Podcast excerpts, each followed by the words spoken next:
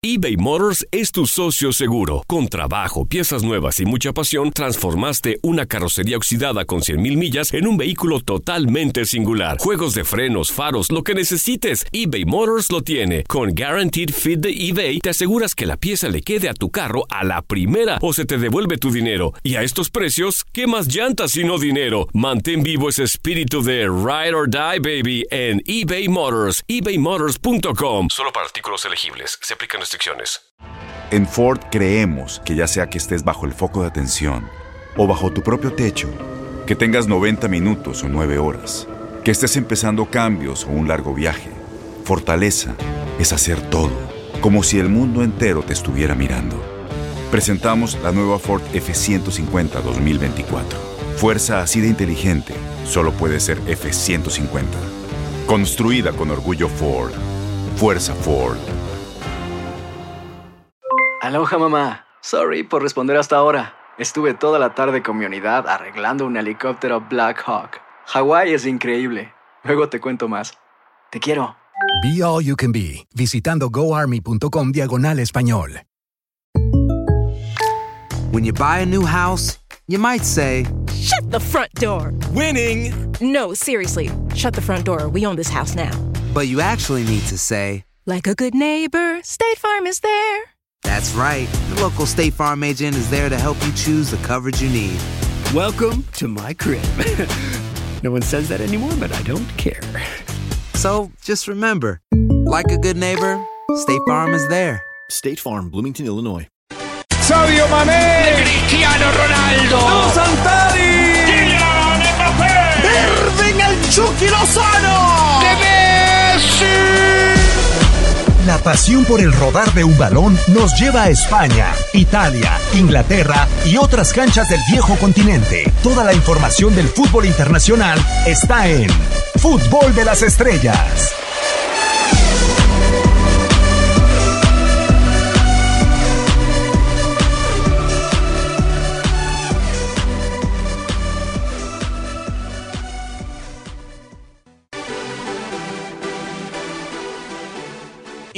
Ha llegado mayo. Un gusto saludarlos a todos los que nos escuchan este nuevo podcast de Fútbol de las Estrellas.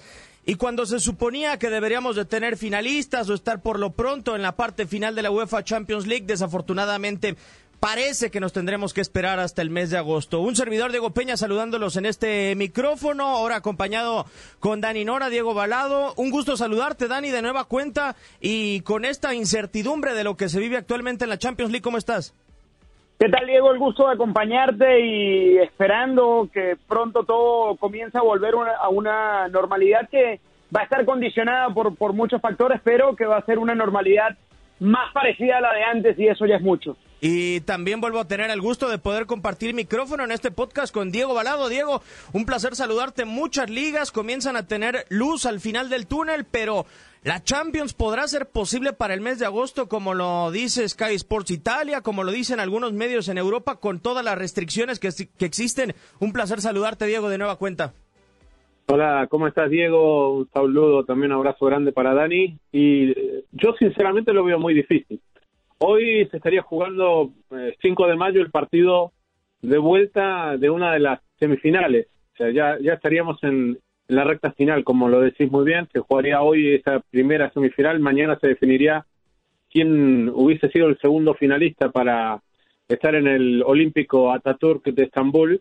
Y yo te digo, lo veo muy difícil, más que nada por el tema de la coordinación, por las distintas decisiones que se están tomando en cada uno de los países o en cada una de las ligas en este caso, ¿no? O si, si pensamos, por ejemplo, en los equip- equipos que ya están clasificados eh, para los cuartos de final, eh, el Paris Saint Germain ya no va a tener actividad a nivel doméstica, ya fue decretado campeón. El Leipzig estará volviendo, según hoy, última información, eh, la, la Bundesliga regresa el 15 de mayo. El Atalanta, pensamos que en Italia tal vez se va a evaluar la posibilidad de que la Serie A regrese, eh, que es la ambición, parece, de la mayoría de los clubes. Eh, recién esto se va a decidir a finales del mes de mayo. Y el Atlético de Madrid, que es el otro equipo que viene a eliminar al campeón, al Liverpool, eh, está esperando ya un supuesto reinicio, ya con los primeros entrenamientos, con los test que se le están haciendo a los equipos de la liga. Entonces tenemos cuatro equipos que están en momentos eh, completamente distintos. Entonces, yo no sé cómo se va a hacer esto eh, para coordinar de alguna manera, para que no haya realmente ventajas deportivas y, si uno quiere que todo sea justo, eh, entonces no sé cómo va a ser la, la UEFA para para jugar esta etapa final de la Champions League, como también puede llegar a ser la de Europa League, muchachos. No, e, es extremadamente complicado, Dani, e, esto que se vive, sobre todo por los escenarios tan dispares entre unos y otros, inclusive otros pensando e, en salir o cambiar de clubes. El caso de Kevin De Bruyne en las últimas horas, a pesar de tener esa ventaja con el Real Madrid en la eliminatoria y, a pesar de que el Manchester City no vivirá en los próximos dos años eh, Champions League, pues de alguna u otra manera se está bajando del barco. Eh, el tema, el tema, Diego y Diego Balado, también aprovecho para saludarte, es que en cualquier escenario de reanudación posible que, se le esté pasando por la cabeza a la UEFA, va a ser sumamente eh, complicado cuidar el tema del equilibrio y de que otros no se sientan en desventaja, porque hay equipos que ya jugaron la ida de los cuartos de final y que esperaban por el partido de vuelta, hay otros que ya están clasificados. Eh, el caso del Manchester City es un muy simbólico, sacó una ventaja importante en Madrid y ahora tendría que ir a su casa a jugar sin público o a jugar ese partido en una sede neutral, lo cual lo, lo tendría en desventaja, porque para el Real Madrid, en teoría, sería mucho más sencillo revertir la serie si no tiene que enfrentar una, una condición adversa cuando salga del Bernabéu. E, esos son los planes que por lo menos tiene la Premier League de inicio, Diego, pero yo te pregunto, eh, eh, ahora que estamos en esta fecha, como bien lo, dices, de etapa de semifinales, de vuelta de semifinales, ¿a, cuál de esos equipos, sobre todo en los octavos de final, veías con posibilidades de llegar a la, a la final y pues ahora el, escenario está tan, tan parejo o tan dispar de alguna u otra manera? Bueno, definitivamente al Manchester City es uno de esos equipos que tenés que poner eh, después de la ventaja que había sacado el Madrid, eh, con la posibilidad de alcanzar una final, eh, que sería en el caso del City histórica. el Barcelona venía dando tumbos, pero parecía que de alguna manera después del empate en Italia tenía un poquito también encarrilada su serie. El Bayern, obviamente, ¿no? Después de haber goleado al Chelsea en Londres, hay que considerarlo entre los candidatos. al Paris Saint Germain, lo que pasa es que pensemos en los equipos franceses. Si no va a haber más actividad oficial en Francia, ¿cómo hace el Paris Saint-Germain? ¿Cómo hace el Lyon, que tiene que jugar todavía el partido de vuelta con la Juventus después de haberle ganado la ida 1 a 0? ¿Cómo hacen ellos para mantenerse de la misma manera, con el mismo ritmo, si no hay competencia? Y pensemos que... A, París se le estaría pasando por la cabeza mudarse a Qatar.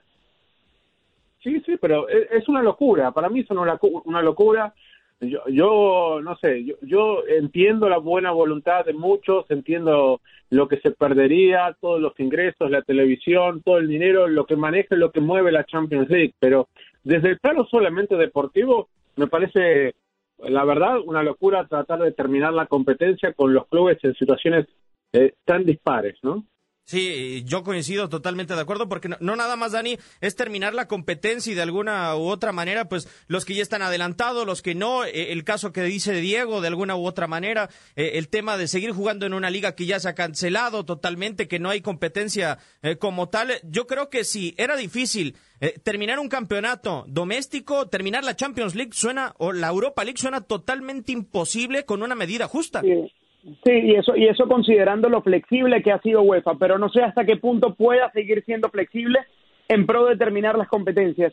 Y el tema es tan particular y, y cada país lo está viviendo de una manera tan distinta que hoy los medios especializados hablan de un foco mudado a Inglaterra. Ya no están los ojos puestos en Italia, ya no están los ojos puestos en España, en donde las curvas han empezado a caer, sino en Inglaterra. Y allí es tan delicado que no solo se están planteando ver cómo pueden terminar esta temporada, sino que la siguiente arrancaría sin público. Es decir, ya están haciendo una proyección de varios meses más adelante y, el tema principal no es simplemente cómo terminamos esta, sino cómo empezamos la que viene.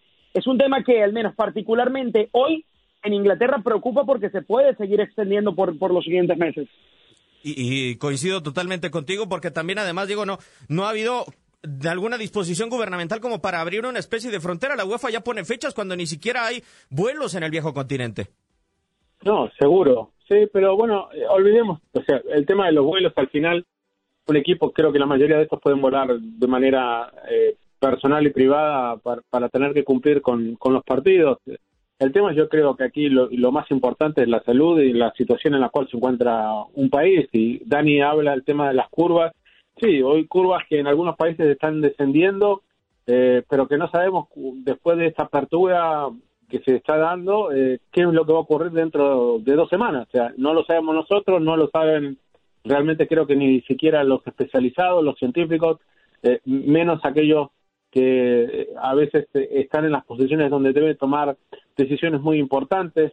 Eh, el fútbol tiene que ir de la mano de lo que decía el gobierno de cada uno de los países y la UEFA eh, como ente que de alguna manera eh, conjunta a, todas las federaciones europeas va a tener que entender esto. entonces, no creo que exista un, un punto medio, digamos, un, un punto de balance o de equilibrio para que dentro de, parámetros normales se puede determinar las competencias continentales. Entonces yo creo que eh, si uno lo imagina de esa forma, con, con, países que por ahí no van a estar en condiciones ni siquiera de jugar los partidos tal vez, entonces eh, yo creo que lo que debe primar aquí, lo, lo, más importante es el sentido común y el proteger las vidas de todos, no solo de, los futbolistas, de los que van o supuestamente van a estar involucrados en, en esta definición de los partidos de las distintas ligas, sino de todos en general. Entonces, ojalá que haya mucho sentido común y que se haga lo mejor para todos, ¿no? Porque creo que el fútbol termina, aunque no nos guste, eh, termina siendo totalmente secundario al, tema que estamos como mundo, como planeta y como raza, como seres humanos eh, viviendo el día de hoy, ¿no? Co coincido totalmente contigo. Lo que eh, me sorprende de alguna u otra manera si criticamos la decisión del COI, Dani, por retrasar tanto eh, la cancelación o la suspensión de los Juegos Olímpicos. ¿Tendrá la UEFA la postura o tendrá la valentía en algún momento de salir a decir, señores, eh, próximamente o de alguna u otra manera el título está vacante, está nulo, está nulificada la temporada de UEFA Champions League y la prioridad es que se terminen los campeonatos domésticos para definir la próxima? Yo creo que, tendría los argumentos necesarios para hacerlo y, sería más que entendible porque claramente es una decisión que no está en manos de UEFA y claramente sabemos que UEFA ha hecho lo posible por no solo terminar las competencias continentales, sino invitar a sus federaciones asociadas a que terminen las competencias domésticas. Y más flexible que eso no puede ser, no puedes luchar contra lo que te diga o lo que te marque la autoridad de cada país. Acá hay que recordar algo, UEFA no simplemente está tratando de reanudar en agosto, sino que ha hablado de finales con público, lo cual hoy parece una completa locura, porque cualquier reanudación que se esté tratando en los distintos o en las distintas ligas europeas se está considerando sin público. UEFA no ha marcado eso hoy, por ejemplo. Sigue insistiendo en el tema de agosto y en algún punto finales con público también.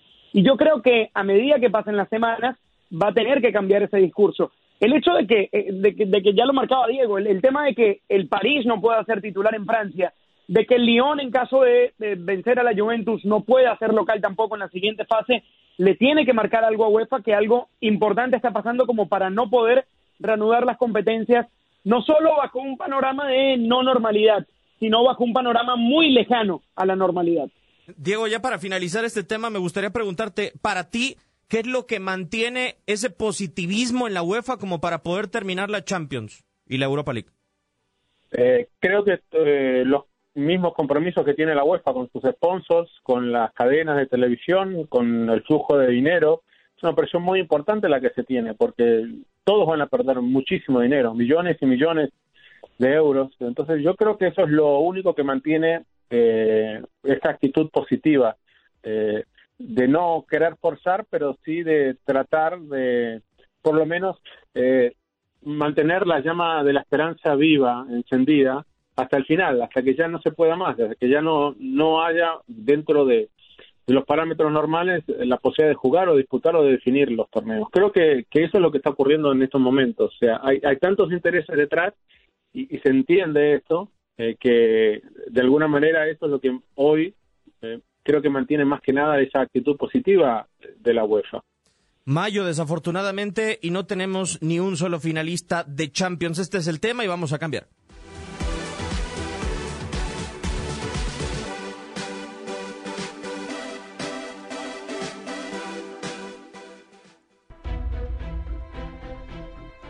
Ser propiedad de la historia del deporte requiere de cifras inimaginables y proezas heroicas. Gary Neville, lateral que pasara por Manchester United, reveló el verdadero objetivo de Cristiano Ronaldo. Just wanted to be the very, very best. Uh, in the world and it's so important to him. I think he has a plan to go on and take over record. Alcanzar y registrar los números de Edson Arantes do Nascimento Pelé parece imposible para algunos jugadores. Cristiano Ronaldo con mil partidos oficiales jugados necesita 35 goles más en su carrera para igualar los 760 en juegos oficiales del futbolista masónico. A nivel de selecciones, Cristiano, con 100 tantos registrados con Portugal, ya ha superado a Pelé, que sumó 77 goles con la selección de Brasil. Sin lograr una Copa del Mundo y con posibilidades lejanas de conquistarla, Cristiano no podrá igualar los tres mundiales del mítico jugador del Santos. Sin embargo, Pelé tampoco ganó la Copa América como CR7 conquistó la Eurocopa en 2016. Con Santos y Cosmos de Nueva York, Pelé ganó siete títulos en Brasil y Estados Unidos, mientras el portugués ha conquistado liga en tres países diferentes, así como cinco Champions League por dos Copas Libertadores de Edson Arantes do Nascimento. La ruta de Cristiano Ronaldo para alcanzar la historia necesita de 35 goles más para igualar los números de Pelé.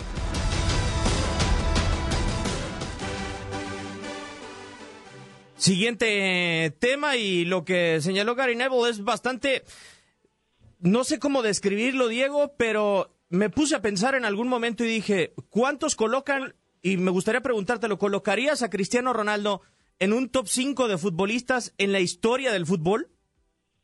Sin duda, sin duda. Eh, creo que se ha ganado ese lugar entre los mejores cinco de toda la historia, Cristiano Ronaldo. Eh, las comparaciones entre futbolistas de distintas épocas no me gustan, porque si pusiéramos al, creo, al Pelé eh, con los sistemas de entrenamiento, con la forma de jugar, con las tácticas, eh, con la forma en la cual se entrenaba y se preparaba, el tema de la nutrición, de la parte de ayuda eh, médica que reciben hoy los futbolistas. sin todo eso, jamás podría jugar en esta época Pelé. me parece que por eso es injusto, pero en temas de números eh, son muy parecidos, muy similares dentro de los oficiales, ¿no? Porque recordemos que Pelé, para él, él dice siempre que convirtió mucho más de mil goles. Entonces, eh, si bien la comparación no me parece justa, eh, creo que sí, que definitivamente Cristiano Ronaldo, por lo que ha conseguido, por lo que ha hecho, por lo que muestra cada vez que pisa una cancha, es indudablemente uno de los mejores cinco futbolistas de toda la historia, como lo es también hoy Lionel Messi. Creo que todos hemos sido privilegiados por poder disfrutar de los dos casi al mismo tiempo y que se haya generado esta polarización absoluta que nunca había, me parece, por lo menos yo no la había vivido nunca en el mundo del fútbol. Creo que eh, más, eh, de alguna mente, todo creo que explotó gracias a la eh, aparición de las redes sociales y, de lo fácil que es acceder a, información, a video en, el día de hoy. Bueno, creo que como esto no tiene parámetros nunca en la historia, nunca se vivió con el sistema mediático con el que vivimos el día de hoy, pero creo que nunca en la historia tuvimos a dos grandes futbolistas, a dos de los mejores de todos los tiempos, compitiendo uno contra el otro y dividiendo al mundo entre Messi y Cristiano y dividiendo creo que al mundo entre Real Madrid y Barcelona, Diego. Sí, e, es, ha sido una rivalidad sin precedentes. Es el equivalente quizá que hubiéramos tenido al mismo tiempo a Pelé y Maradona, si lo podemos decir de esta manera, Dani. Pero hay situaciones, hay frases que de alguna u otra manera no se comparten entre Messi y Cristiano Ronaldo, mientras unos han señalado si Messi ganara una Copa del Mundo sería el mejor de la historia, tampoco he escuchado que se le exija una especie de trofeo o que se le pueda poner a la altura del mejor de la historia Cristiano Ronaldo. Parece que los números y las cifras de CR7 no alcanzan como para ponerlo a, la altura de ser el más grande del mundo o de la historia. yo, creo que alcanzan para muchos. Hoy para mí también es top 5 y no necesita nada más para, para poder seguir demostrándolo, así como tampoco Lionel Messi necesita de una Copa del Mundo para ser considerado el mejor. Eh, yo creo que cuando pasen los años y, mucho después de que se retire Cristiano Ronaldo, eh, la historia le sabrá dar su lugar y quien no lo reconoce hoy, pues se dará cuenta de lo grande que fue el portugués cuando eh, entienda que será muy difícil alcanzar lo que alcanzó cuando vea que no habrá un jugador que llene los botines o que esté a la altura no solo de Cristiano, sino de, sino de Lionel Messi. Pero siempre es interesante, más allá de lo difícil que es comparar a jugadores de distintas épocas, siempre es interesante tratar de, de trazar algunos, algunas similitudes que tuvieron en su carrera, en este caso eh, los números en, cuanto a goles oficiales, y, es importante marcar el oficiales con Pelé que, que mantiene con Cristiano Ronaldo. Ahora, yo la duda que tengo, Diego, ¿cuánto, ¿cuánto más puede ganar Cristiano Ronaldo como para que se le tenga en un mejor escalafón a nivel histórico? No sé si compartas conmigo, pero fuera de ganar una Copa del Mundo, cualquier situación que pudiera sumársele a CR7 no modificaría quizá lo que pensamos del portugués. No, no, definitivamente no. Y creo que ese es el mismo caso de Messi. O sea, salvo que ganen un mundial, a veces eh, esto suena muy injusto, pero creo que es, es la medida eh, con los grandes eh, y más con tanto Pelé como con Maradona. Maradona no ganó nunca una Champions, Maradona no ganó nunca una Copa Libertadores, Maradona no ganó nunca ni siquiera una Copa América eh, con la selección argentina, pero sí ganó un mundial y sí llevó a la Argentina a otra final en una Copa del Mundo. Y eso es lo que lo tiene, creo, en el podio para muchos. el tema de Pelé es algo extraordinario. Creo que ningún jugador en la historia, eh, salvo eh, los que estuvieron como compañeros de él, puede jactarse de lo que él consiguió con el nivel de selección en los mundiales. Eh, entonces, yo creo que es la única de aquí al final de sus carreras, tanto para Cristiano como para Messi, el tema de ganar un mundial y, para los dos es muy posible que el de Qatar sea el último es lo único que puede llegar a cambiar un poquito de la forma en la cual hoy los tenemos ubicados en ese ranking histórico de futbolistas. No creo que lo cambie tanto tampoco. Eh, para mí, como te digo, los dos están en el top 5, pero les vendría muy bien y creo que se lo merecen los dos por las carreras que han tenido la posibilidad de ganar una Copa del Mundo, ¿no? Creo que sería la cereza arriba del postre para que podemos decir, sí, la verdad que era lo único verdaderamente que que le faltaba, ¿no? Porque, bueno, Cristiano salió campeón de Europa, ganó la Nations League con Portugal, Messi todavía no ha podido ganar la Copa América con la Argentina tampoco, pero me parece que el Mundial es lo que puede llegar a cambiar un poquito, ¿no? La imagen que tenemos, pero aquellos que me digan que no consideran ni a Messi ni a Cristiano entre los mejores de la historia, no sé qué, saben de este deporte, ¿no? Lo que pasa es que el Mundial no acepta debates. El Mundial siempre va a ser el Mundial y va a tener una importancia mucho mayor a la de cualquier otro torneo si, si podemos decir, bueno, Pelé no ganó nunca una Champions. La Champions en ese entonces no era lo que es hoy. Se dio el lujo de ganar dos Libertadores. Eh, y, por ahí quizás termina compensando un poco ese tema de no haber ganado una Champions. O quizás para el jugador de, Sudamérica no era tan importante salir a triunfar en Europa en aquellos años. Por eso creo que el Mundial muchas veces termina marcando una barrera muy odiosa, eso sí, entre quien eh, trata de aferrarse a ese argumento para excluir a Cristiano Ronaldo y a Lionel Messi. Antes de, de, cambiar de tema, Diego, me tengo la duda. Eh, ¿Qué tanto es necesario el argumento estadístico hoy en día para colocar a un futbolista a la altura de los mejores de la historia por, ese tema de Cristiano Ronaldo y de, digo, es un animal competitivamente hablando y, evidentemente que no va a dejar pasar a 35 goles la oportunidad de igualar a, a Pelé, pero creo que en los últimos años para calificar a un futbolista las estadísticas han sido sumamente importantes y cuando tampoco eh, se consideran las estadísticas de esos jugadores más allá de los goles, no se le consideran la cantidad de títulos o no se comparan los títulos de Pelé Pelé con los de otros futbolistas, se considera el talento de ellos. Eh, eh, parece que es un debate interminable entre las estadísticas de los jugadores de nuestro tiempo al talento que se le vio en aquellos años a los mejores del planeta. Eh, indudablemente, y más con que ahora tenemos todas las estadísticas a la mano, o sea, de cualquiera, cualquiera puede ponerse en la computadora y buscar y encontrar los números para hacer ese tipo de comparaciones. Yo me quedo con lo que me transmiten a mí al verlos dentro de una cancha de fútbol. Yo tanto a Lionel Messi como a Cristiano los he visto hacer a lo largo de su carrera cosas que la mayoría o casi todos los futbolistas no lo hacen. Entonces, eh, y ni lo han hecho. Eh, entonces, eso es lo que a mí me permite en mi examen decir, no, estos tipos son especiales, estos son dos jugadores de aquellos que salen uno por generación o, o menos a veces de uno por generación.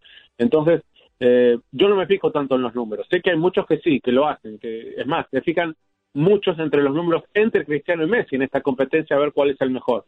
Pero para mí los números no son determinantes. Entiendo que para otras personas sí lo sean. Y, para ahora sí terminar este tema, Dani, eh, influye en Cristiano sobre todo el hecho de lo que se ha mencionado año tras año en la comparación con, con Messi continuamente es que el talento de Cristiano no es natural y es que es un talento trabajado. Yo creo que sí es un talento mucho más trabajado que el de Messi, pero eso no le resta méritos en lo absoluto, porque eh, también hay, que prepararse lo suficiente para lograr lo que él ha logrado. Y creo que esta comparación con Messi, desde que ambos eh, explotaron sus carreras, los ha potenciado a ambos. Ambos han sabido convivir con esa presión, entre comillas, porque yo no creo que sea una, una presión para ellos, sino más bien una motivación.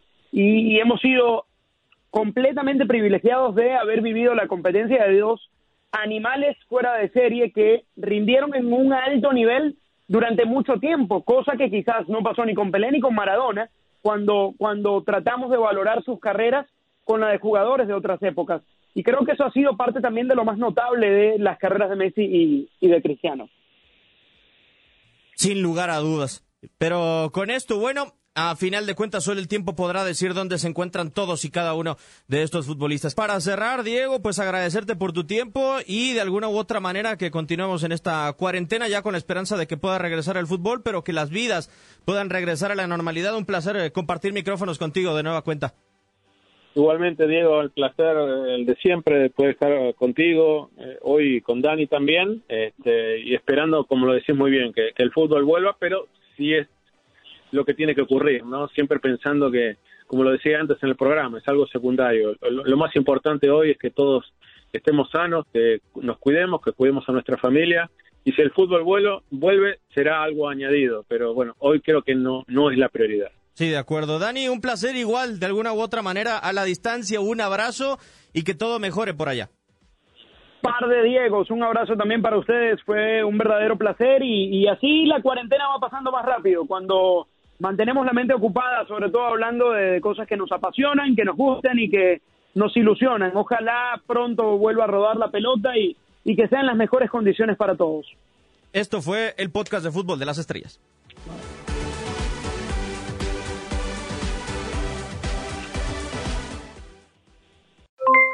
Aloha mamá, ¿dónde andas? Seguro de compras. Tengo mucho que contarte. Hawái es increíble. He estado de un lado a otro con mi unidad. Todos son súper talentosos. Ya reparamos otro helicóptero Blackhawk y oficialmente formamos nuestro equipo de fútbol. Para la próxima te cuento cómo voy con el surf y me cuentas qué te pareció el podcast que te compartí, ¿ok? Te quiero mucho.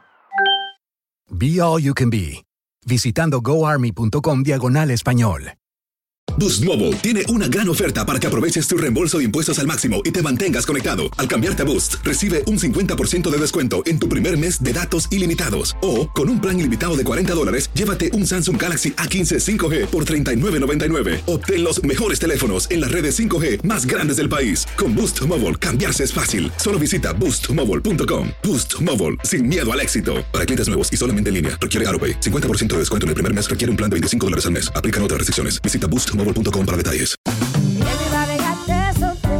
Corran la voz, porque la venta para amigos y familiares de JCPenney está de vuelta. Y esta semana tenemos un cupón de 30% extra para que prepares a tu familia y hogar esta Pascua. Estos son ahorros adicionales por encima de nuestros precios bajos. Además, comparte el cupón con quien tú quieras, porque siempre es mejor cuando ahorramos juntos. JCPenney, tallas y estilos para todos. Oferta válida del 11 al 17 de marzo. Aplican exclusiones. Detalles en la tienda jcp.com. ¿Sabías que la línea 988 de prevención de suicidio y crisis ahora ofrece opciones de mensaje de texto y chat en español? Si tú o alguien que conoces está pasando por una situación difícil o por una crisis de salud mental, la línea 988 te conecta con ayuda especializada 24 horas al día, 7 días a la semana. Ahora puedes llamar o textear al 988 o visitar la página línea988.org para hablar con un consejero especializado en tu idioma. Hay esperanza. La línea 988 funciona.